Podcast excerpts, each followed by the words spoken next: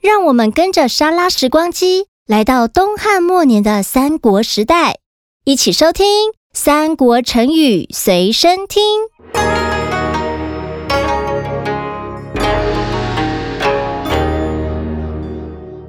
《三国演义》中人才辈出，各路英雄好汉群聚一堂。关于他们的成语故事，要从谁开始呢？就从网络上的人气排行榜第一名的曹操开始吧。曹操是谁呢？在首集的人物介绍里有提到，曹操是北魏队的大队长，还记得吗？小朋友，生活中你可曾听过一句耳熟能详的话，叫做“说曹操，曹操到”？是的，没错。这句话里的曹操就是大名鼎鼎的曹孟德。曹操说：“曹操，曹操就到。”这句流行的俗语是形容一个人或一件事来得非常及时，出其不意，带给人惊喜。这句话确实是有历史典故的哦。我们一起来听听这个故事吧。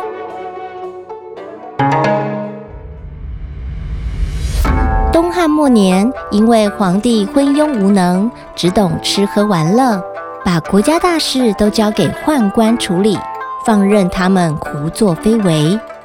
什么是宦官呢？宦官是古代专门在皇族为皇族服务的男性官员，在中国也称为太监、公公、内侍或内官，有很多的名称。而朝中大臣也想掌握大权，因此宦官跟大臣展开激烈斗争，国家变得越来越穷困。那几年灾难不断，有些地方河水泛滥，有些地方却是久旱不雨，甚至蝗虫飞舞，将农夫辛苦种植的作物通通一扫而光。太多的天灾人祸让百姓生活在水深火热中，但是朝廷不但不帮忙老百姓渡过难关，反而征收更多的税金，加重百姓的负担，终于让饥饿又愤怒的农民不得不出来反抗朝廷。当时有一群绑着黄色头巾的人民，自称黄巾军，带领农民反抗朝廷。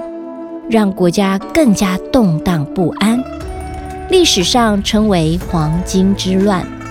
国家历经党宦之争，黄巾起义，汉王朝已经摇摇欲坠，无法维持对国内的统治。当时董卓带兵入洛阳，废少帝，立汉献帝。后来董卓又被王允所杀。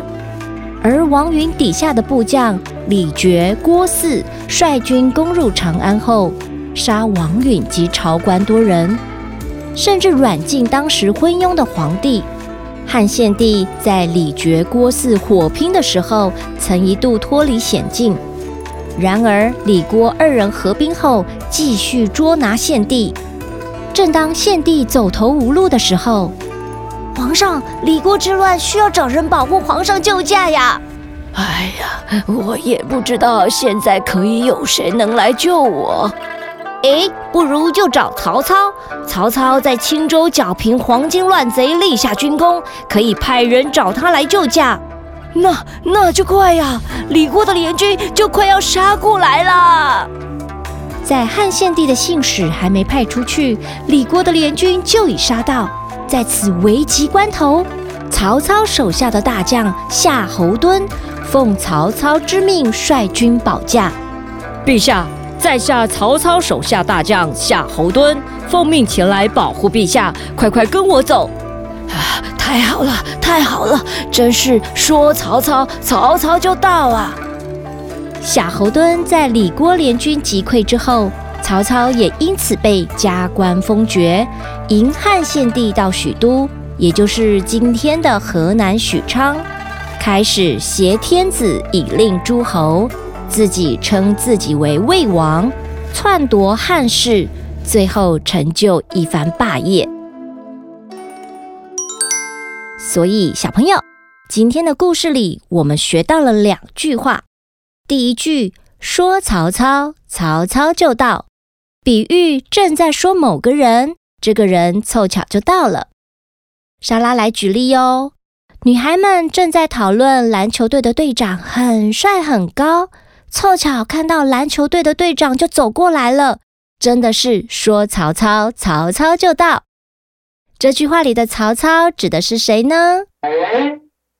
而第二句是什么呢？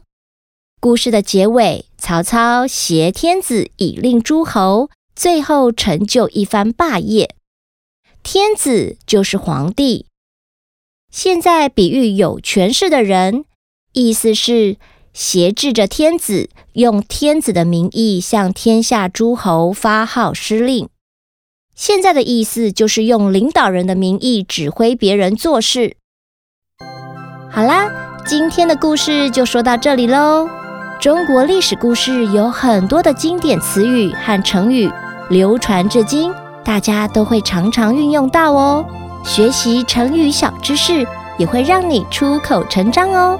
感谢您今天的收听。如果喜欢莎拉的故事，欢迎到 Apple Podcast 或 Spotify 留言，或到脸书粉砖这一集的贴文底下留言。这些互动都是莎拉继续说故事的动力哦。我们下次见，拜拜。